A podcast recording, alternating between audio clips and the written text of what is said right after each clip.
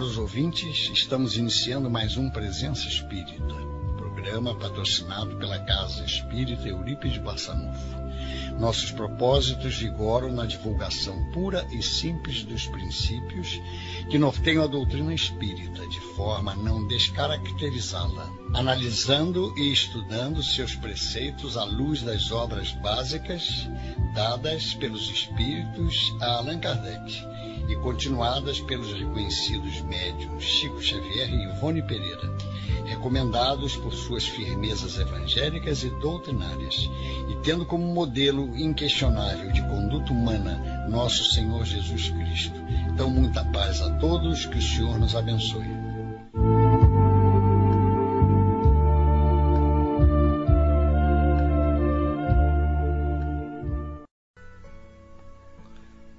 Minhas irmãs, meus irmãos, mais uma vez estamos aqui com alegria para a apresentação da nossa parte no programa Presença Espírita da nossa Casa Espírita Eurípides Barçanufo, que vai ao ar todas as sextas-feiras às 22 horas. Eu sou Gilberto Bordalo, um dos componentes da equipe, e hoje vamos falar, trazer algumas ideias, alguns apontamentos da doutrina espírita com relação ao, à culpa, o complexo de culpa. Chico Xavier disse que a maior prova da existência da lei de justiça é o complexo de culpa que guardamos na nossa consciência quando temos algum delito, alguma falta que ensombra a nossa consciência. Emmanuel, o benfeitor, amigo, advertiu que quando fugimos ao dever, precipitamo-nos no sentimento de culpa do qual se origina o remorso, com múltiplas manifestações, impondo-nos brechas de sombra nos tecidos sutis da alma.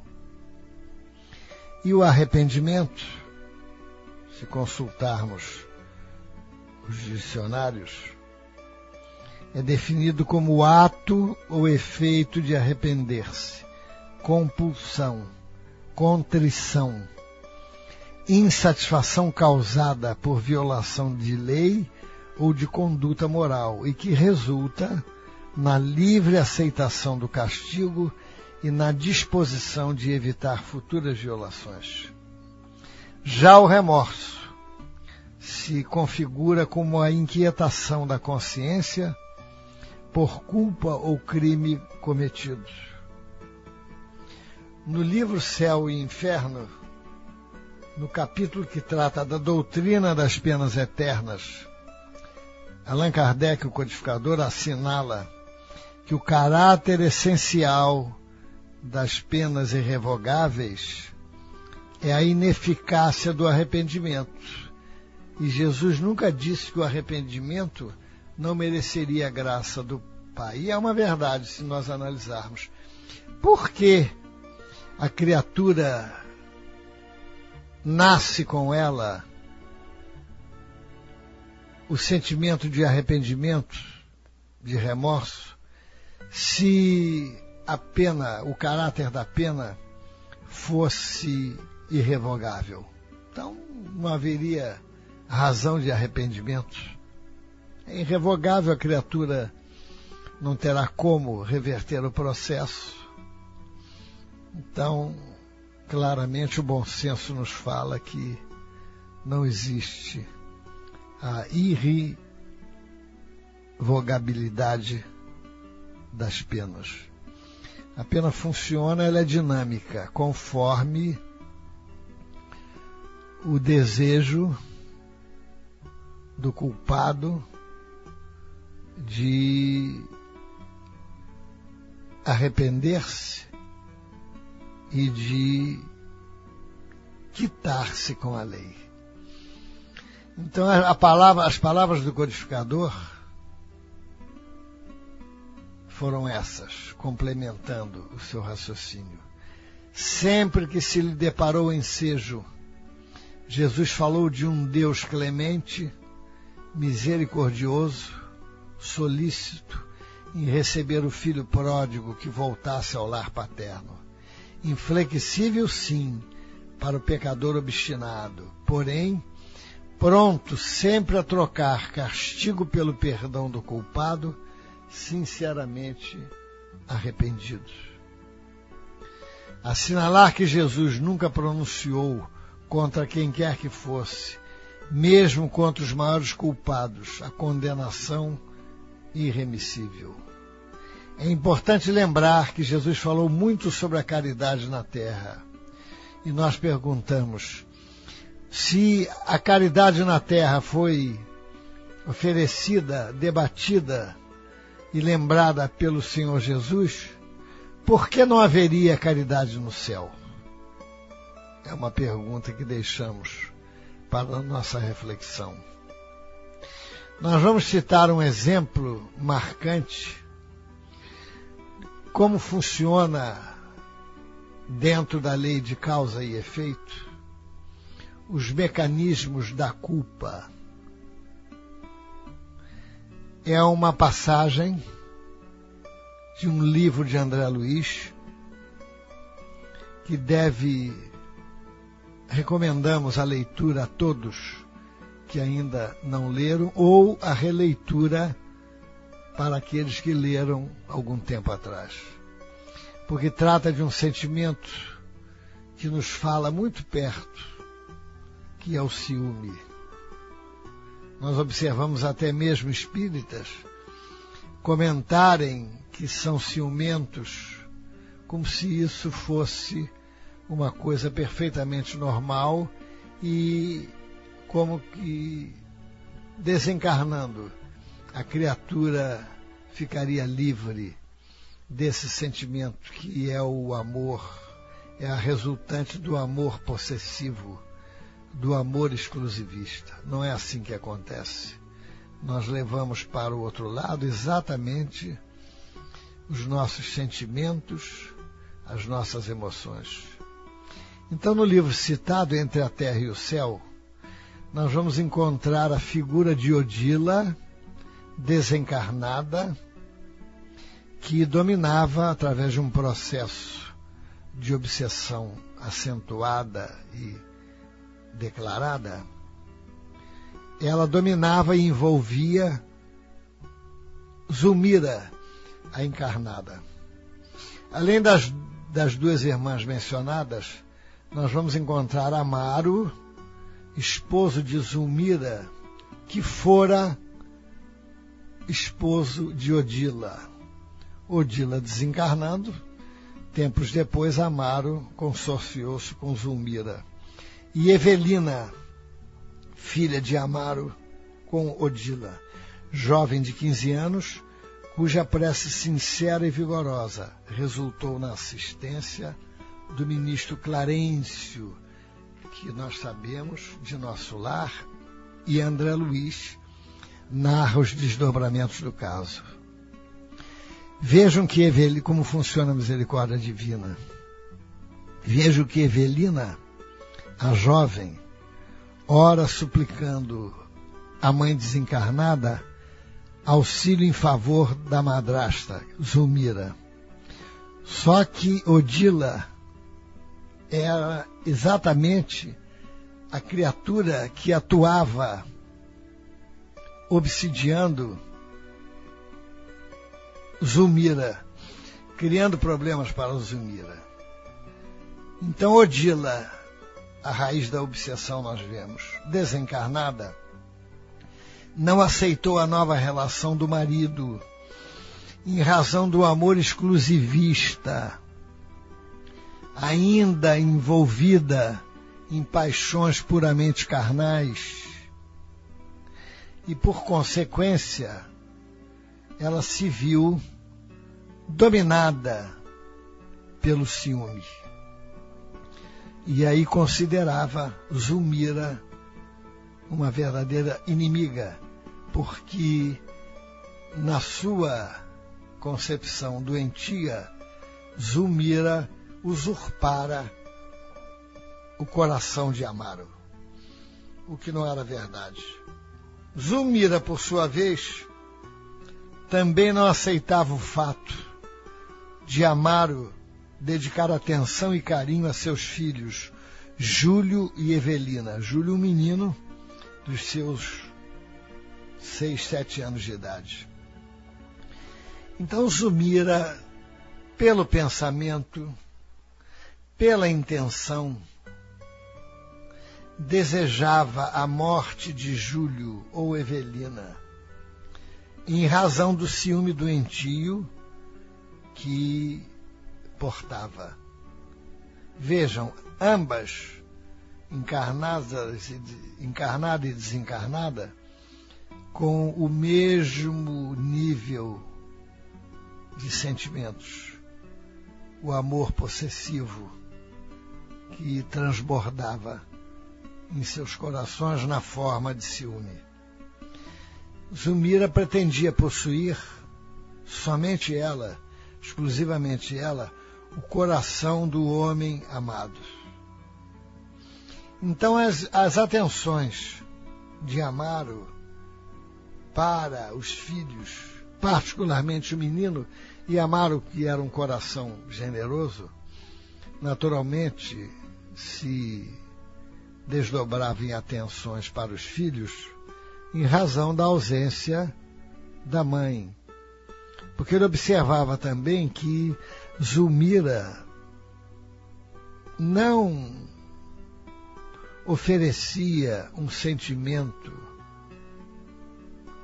um afeto, como ele esperava em relação aos filhos, o que de certa forma supriria o, a ausência materna. Então, Zulmira emitia silenciosamente o anseio de vê-lo afogar-se na praia em que se banhavam. Então vejam, meus amigos, que são palavras ditas pelo ministro Clarencio para André Luiz explicando o caso, comprovando aquela passagem do evangelista Mateus, no capítulo 10, item 26, que nada há de encoberto que não venha a descobrir-se. Isso quer dizer que os nossos pensamentos emitidos são amplamente conhecidos pelo plano espiritual porque ficam arquivados em nossa memória do perispírito, de forma que os espíritos, quando desejam, evocam aquele acontecimento que deu origem àquelas emoções e fazendo com que a criatura, sem saber porquê, comece a recordar aqueles fatos, muitos deles dolorosos, onde desejávamos até não recordar mais. Mas como a lei de Deus é inseduzível e perfeita, a lei de justiça, e Deus, principalmente, como está no livro dos Espíritos, julga a intenção, aquilo que pensamos está arquivado e responderemos por ele, pelos nossos pensamentos, seja proximamente ou no futuro. Então, voltando ao caso das nossas irmãs, certa manhã Zulmira, de caso pensado, deixou que o pequeno Júlio se afastasse demasiadamente de seu controle e uma onda mais forte fez o trabalho o qual Zulmira não tinha coragem para fazê-lo, e o menino desencarnou por afogamento. Consequências imediatas. Amaro sentiu-se psiquicamente afastado de Zulmira, que, por sua vez, sentindo-se culpada pelo acontecido, guardou de pronto o sentimento de culpa e, com isso, tombou no mesmo nível emocional de Odila pelo remorso destrutivo. Zulmira, dominada pelo arrependimento e atormentada pela noção de culpa, desceu em espírito ao padrão vibratório de Odila que a seguia em silêncio revoltada. Então, minha gente, olha a importância da, da consciência. Enquanto Zulmira se mantinha com a paz de consciência, defendia-se naturalmente contra a perseguição invisível, como se morasse num castelo fortificado. É como disse o filósofo: a consciência permite o pecado, mas não permite que o pecador desfrute o pecado em paz. Então, nós falamos em remorso destrutivo mas remorso destrutivo, agora vamos falar no remorso construtivo. Se dá quando a criatura reconhece-se culpada, reconhece-se em erro e deseja sinceramente reparar o mal feito a outra pessoa. Isto é, quando deseja resgatar a falta cometida. Aí nós estamos diante do remorso, remorso construtivo. Então, com essa descida de vibração de Zulmira, a luta entre as duas aumentara. Envolta na onda magnética de Odila, Zulmira sentia-se morrer. André e Hilário, essa parte é muito importante para o nosso entendimento do processo da desobsessão. André Hilário André e Hilário, instintivamente, como falamos, partiram para afastar a obsessora. Clarence, o ministro, intervém, dizendo: a violência não ajuda. As duas se encontram ligadas uma à outra.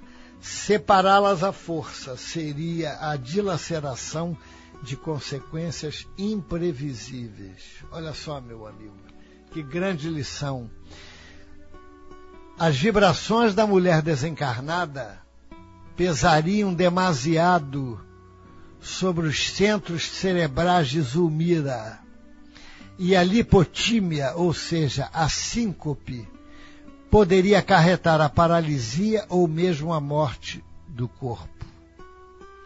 Vamos analisar agora. Muitas criaturas atormentadas pela, pelo assédio espiritual ou até mesmo pela eclosão das faculdades mediúnicas, sabemos isso de experiência própria na casa espírita, pensam que a intervenção espiritual, no sentido de afastar de vez o obsessor da vítima, é possível e é a melhor solução. É um ledo engano, porque o afastamento não se dará efetivo pela violência, mas sim quando o agente obsessor entender, compreender que precisa mudar de conduta. Então é por isso que os centros que se dedicam a esta prática mediúnica, pura e simplesmente, distanciados do estudo e do conhecimento, se sentem à vontade, vivem cheios, embora o resultado seja temporário e uma verdadeira panaceia, porque os efeitos retornam e, via de regra, piores. O afastamento pode ser temporário, como falamos, e não resolve a questão. Porque tentam resolver o problema atuando nos efeitos e não nas causas. Porque como é que nós podemos afastar, perguntamos, uma criatura da outra que foi vítima? Um homem, por exemplo, que tenha assassinado o outro, usurpado a sua fortuna, ou que tenha levado a sua mulher para outros caminhos, para os caminhos do adultério, trazendo consequências danosas para ela, para os filhos. Como é que esse problema vai ser resolvido pura e simplesmente pela força, por palavras? Não, a lei não, não funciona assim. A lei de justiça tem que ser feita e ser executada em sua totalidade. Tanto é que ela é dinâmica na medida que a criatura paga, arrepende-se e renova-se, independente do tempo, ele a lei de, das penas deixa de atuar em cima da criatura. Agora aquela criatura pode demorar décadas anos e mais anos para desejar efetivamente o resgate. Enquanto isso, essa disposição íntima não estiver no seu na sua vontade, as penas, o sofrimento continua. Então, vejam as palavras do benfeitor. Ele diz para André Luiz e Hilário: Precisamos atuar na elaboração dos pensamentos da infortunada irmã que tomou a iniciativa da perseguição. É imprescindível dar rumo à vontade dela, deslocando-lhe o centro mental e conferindo-lhe outros interesses e diferentes aspirações. Aí, minha gente, é o nó da questão enquanto nos satisfazemos plenamente com os nossos objetivos, interesses e com o objetivo do nosso central de nossas vidas, como seja o orgulho, vaidade, egoísmo, tirania, preguiça, vícios declarados da mente, elegemos como associados de vida e de conduta a enfermidade, disse o mentor. Então, veja, é preciso é, mudar o centro de interesse, motivar a criatura para criar novas aspirações de vida, sair da rotina, da estagnação intelectual e mental e, e, e, e afetiva em que ela se encontra. Como disse o nosso Chico Xavier, os espíritos amigos sempre se mostram dispostos a nos auxiliar, mas é preciso que, pelo menos, lhes ofereçamos uma base. Vejam só, muitos ficam na expectativa do socorro do alto, mas não querem nada com esforço de renovação. Querem que os espíritos se intrometam na sua vida e resolvam os seus problemas.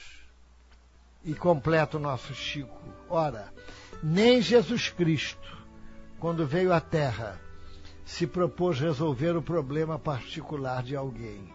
Porque, gente, seria cassação do nosso livre-arbítrio. Existem pessoas que se, puder, que, se pudessem, caçariam de bom grado o seu livre-arbítrio, deixando que os espíritos tudo fizessem. Não é assim que funciona. E onde é que fica a faculdade de criar, a, o sentimento de imaginar, o sentimento de produzir, a imaginação, tudo isso, onde é que fica se nós não desenvolvermos e não ampliarmos o nosso raciocínio, a nossa faculdade, desenvolver a nossa faculdade criativa? Se caçarmos o nosso livre-arbítrio.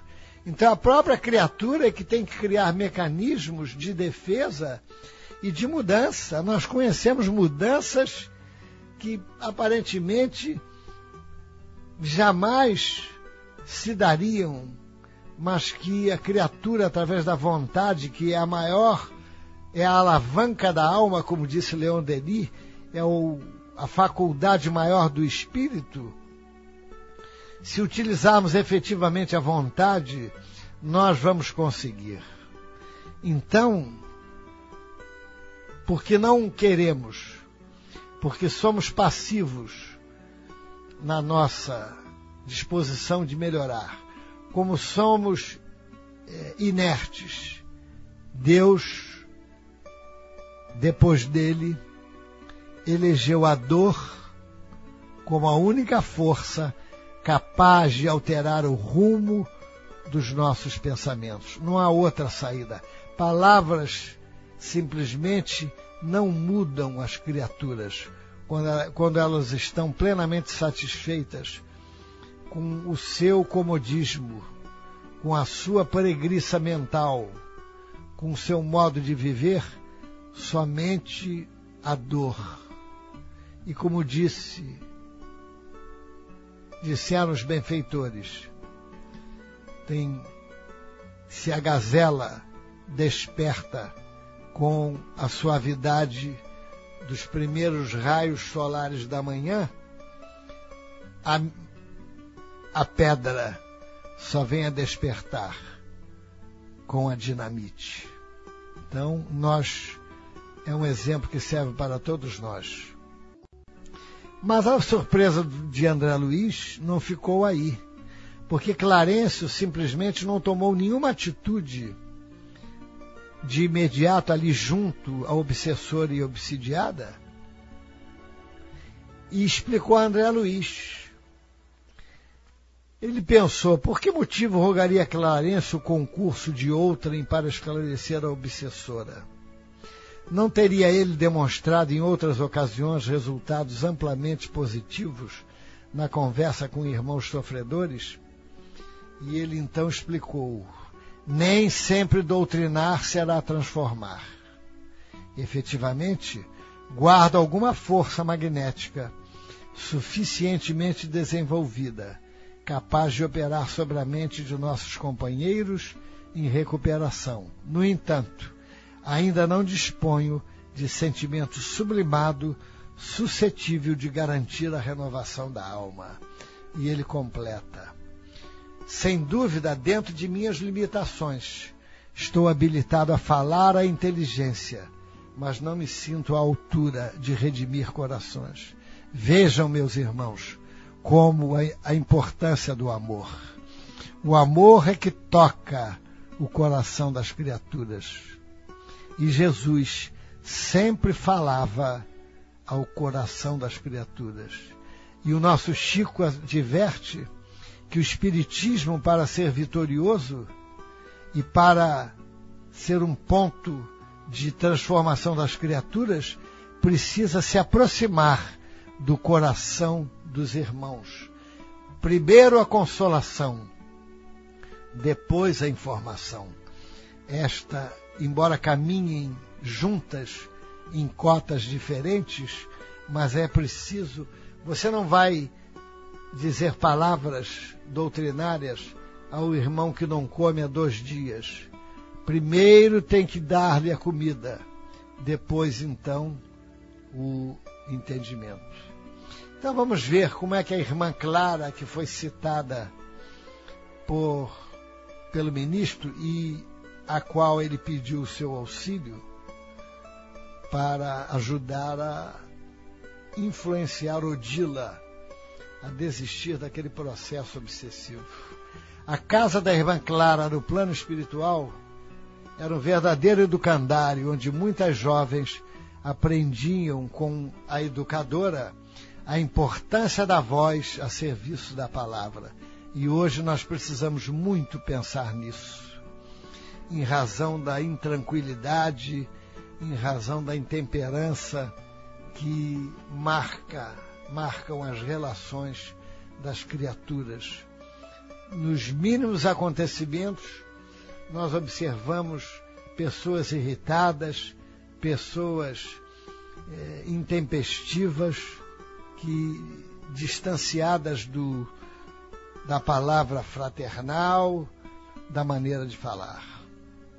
Então ela fez um curso no seu educandário falando sobre a importância da voz a serviço da palavra. Um assunto muito interessante. E ela disse, dizia para as suas alunas, a palavra qualquer que seja, que ela seja, surge invariavelmente dotada de energias elétricas específicas, libertando raios de natureza dinâmica. A cólera não aproveita ninguém, não passa de curto-circuito de nossas forças mentais, por defeito na instalação de nosso mundo emotivo, arremessando raios destruidores ao redor de nossos passos.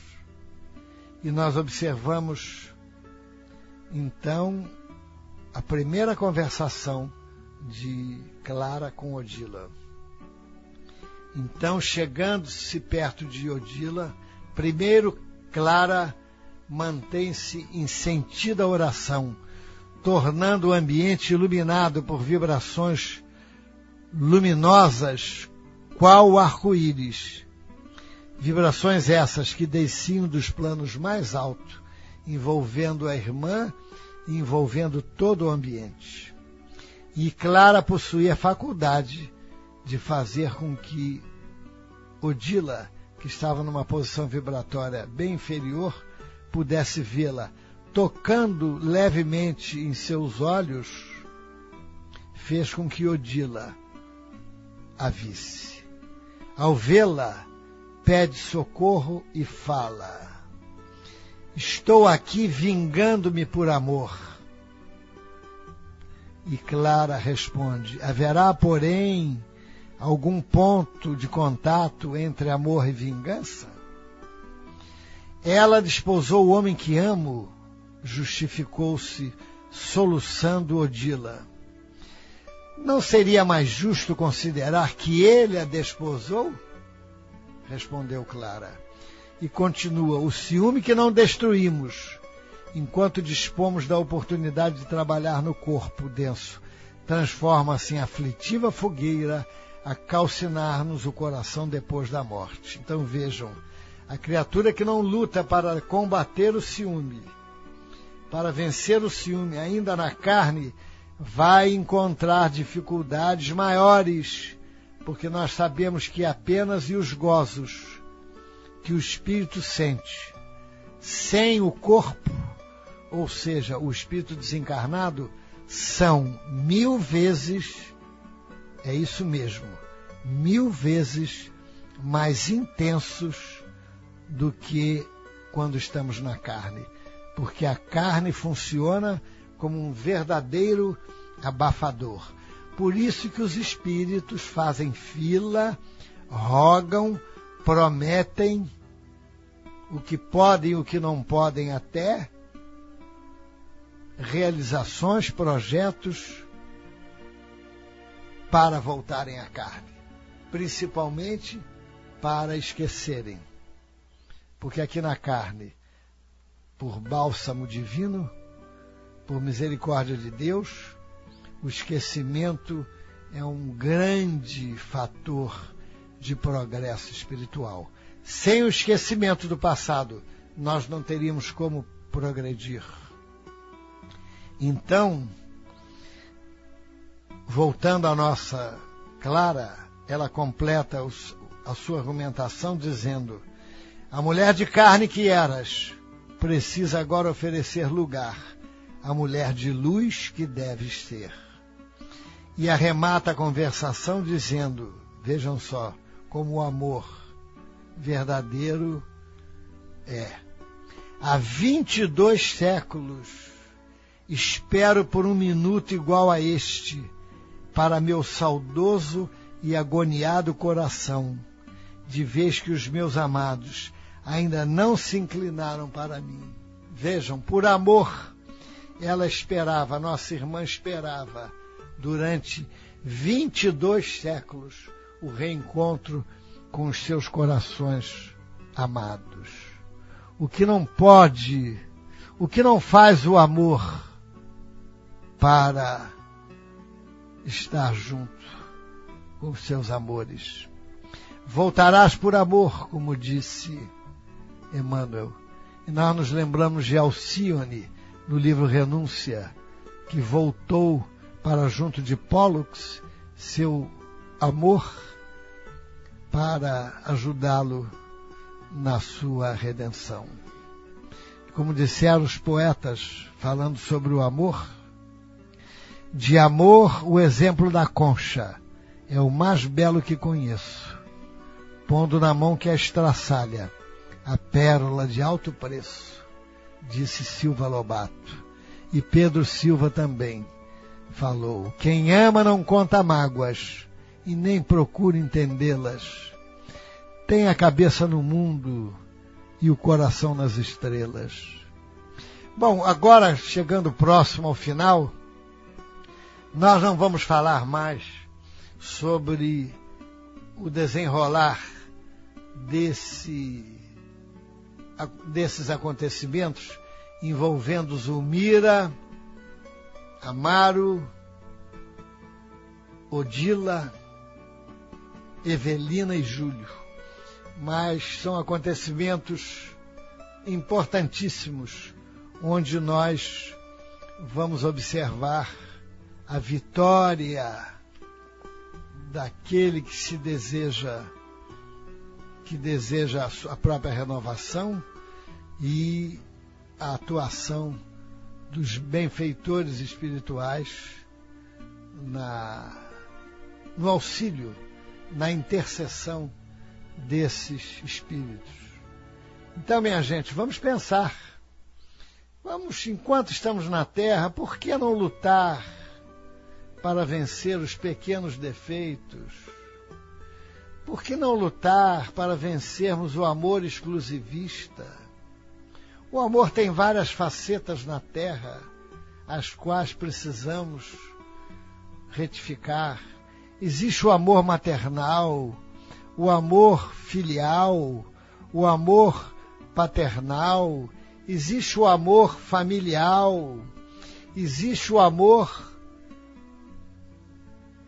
do, dos bairros, o amor das, da, da, da, dos países, o amor do clube, não é? Existem amores diferenciados, mas que são facetas ainda muito tênues do verdadeiro amor. Como disse o nosso Chico, que pediu a Emmanuel que perguntasse a Maria, mãe de Jesus, que definisse numa frase curta, o que seria o amor. Então, a benfeitora disse com toda a propriedade: amar é ter sem possuir.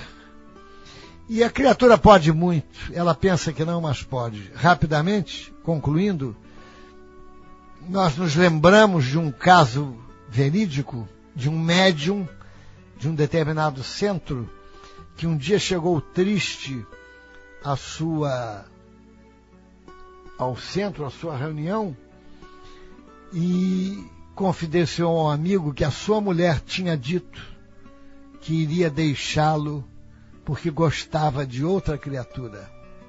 Ele conformou-se e disse: Bom, se ela realmente gosta de outra pessoa, é natural que ela vá viver com essa outra pessoa. Passado algum tempo, ele amava, sofria com isso, mas teve a capacidade de renunciar, não guardou nenhum sentimento de revide ou de violência em relação à mulher. Passado algum tempo, a mulher ligava para ele pedindo conselhos e ele prontamente a aconselhava na sua vida, como espiritualmente mais maduro que era, tornou-se um verdadeiro conselheiro da sua ex-mulher. Mas na frente ela disse: Vou voltar para você, se você me quiser. E ela então, ele então disse que pronto, estava pronto a recebê-la de volta. E ficou muito alegre. Mas, poucos dias depois, a nossa irmã preocupada liga para ele, para o seu ex-marido, dizendo que o homem com quem vivia, ao saber que ela iria abandoná-lo. Adoeceu, uma doença que preocupava. Então, as palavras do nosso amigo, demonstrando o equilíbrio afetivo, demonstrando o poder da renúncia, foram de que ela não deixasse o homem, porque ele precisava dos seus carinhos e dos seus cuidados. Este fato é verdadeiro, minhas irmãs, meus irmãos. Então, se o nosso amigo pôde fazer isto, ter essa atitude, nós também podemos fazer.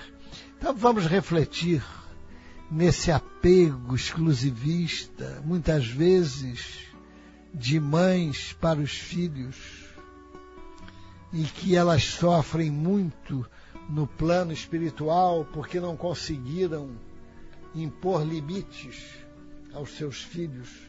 E nos lembramos, encerrando esta primeira parte, das palavras de Francisca Júlia,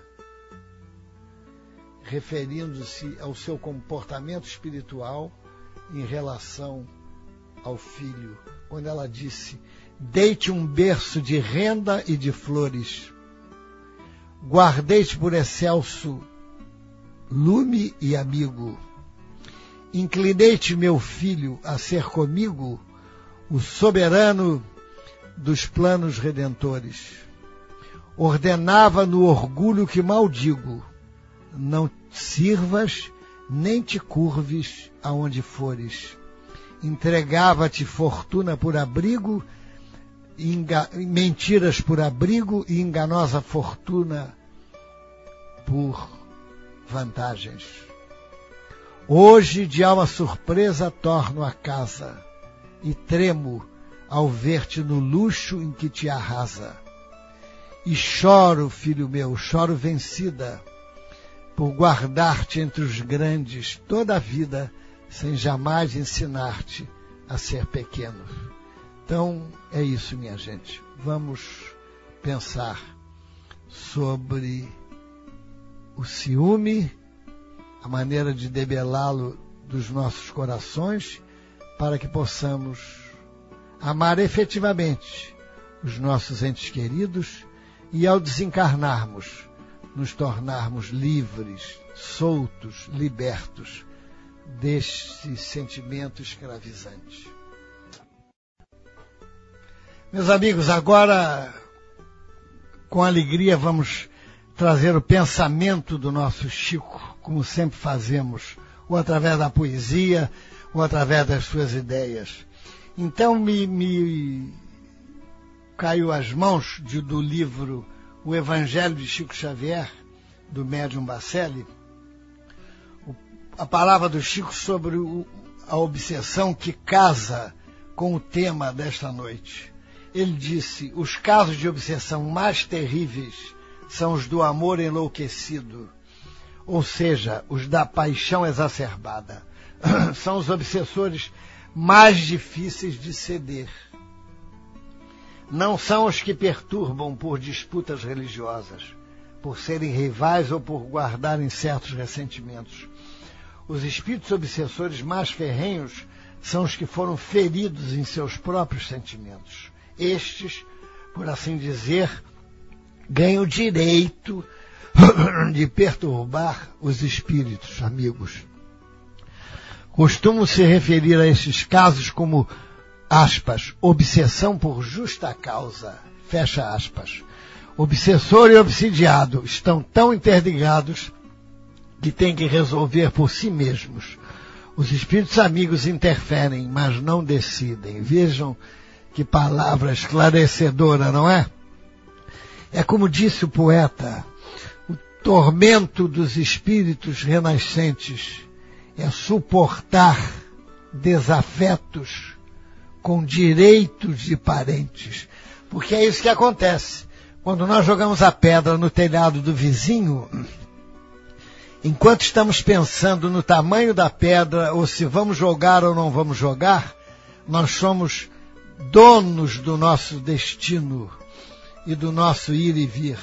Mas depois que a pedra sai da nossa mão, nós somos escravos das consequências que a pedra do deslize que nós possamos causar aos nossos irmãos. E aí estaremos escravizados aos efeitos, às consequências do delito e ao pagamento, ao pagamento que devemos fazer.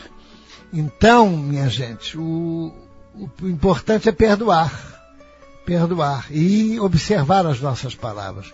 Porque a palavra é uma verdadeira lâmina, é um verdadeiro chicote que nós precisamos refletir muito antes de falar. Não conheço alguém que tenha se atormentado, que tenha perdido a paz por ter perdoado ou por ter guardado silêncio numa no início de uma discussão, como disse o poeta, das forças que te assinalam, duas jamais voltarão.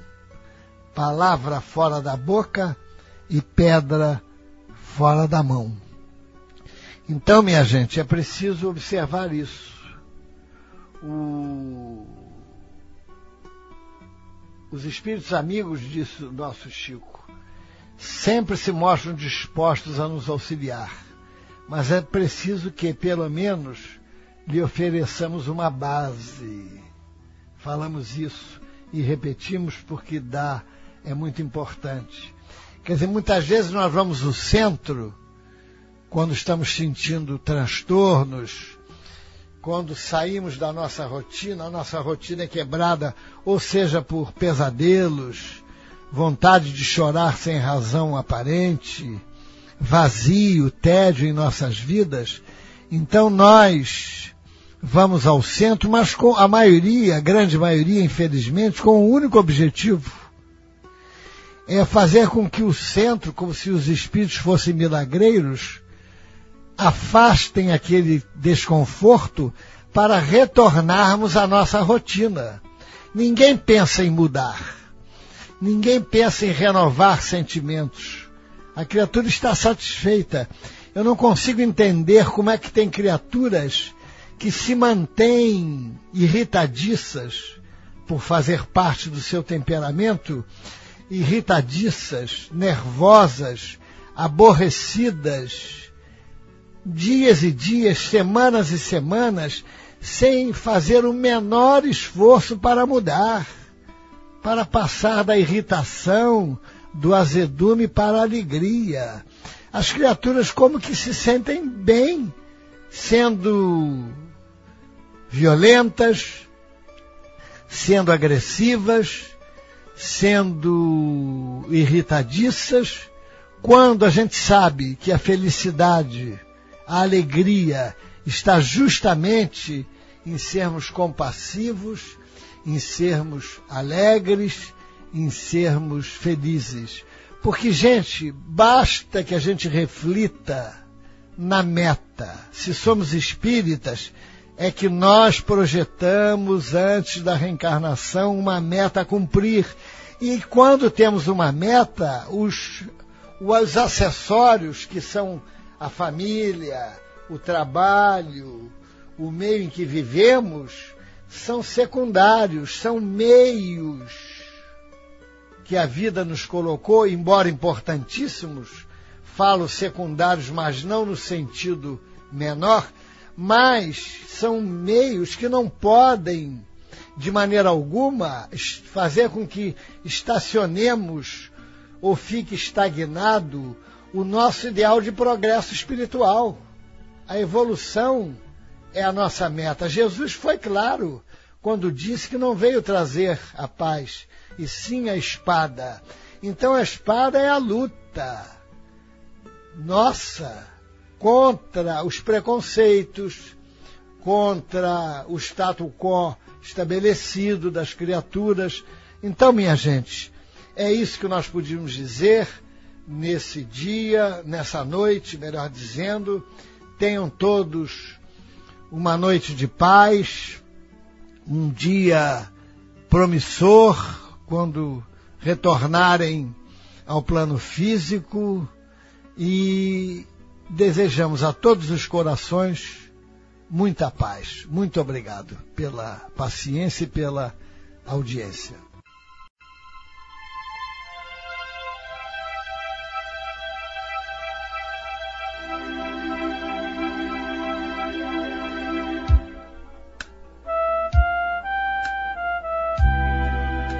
Caros ouvintes, a Rádio Rio de Janeiro apresentou o programa Presença Espírita, patrocinado pela Casa Espírita Eurípides Barçanufo.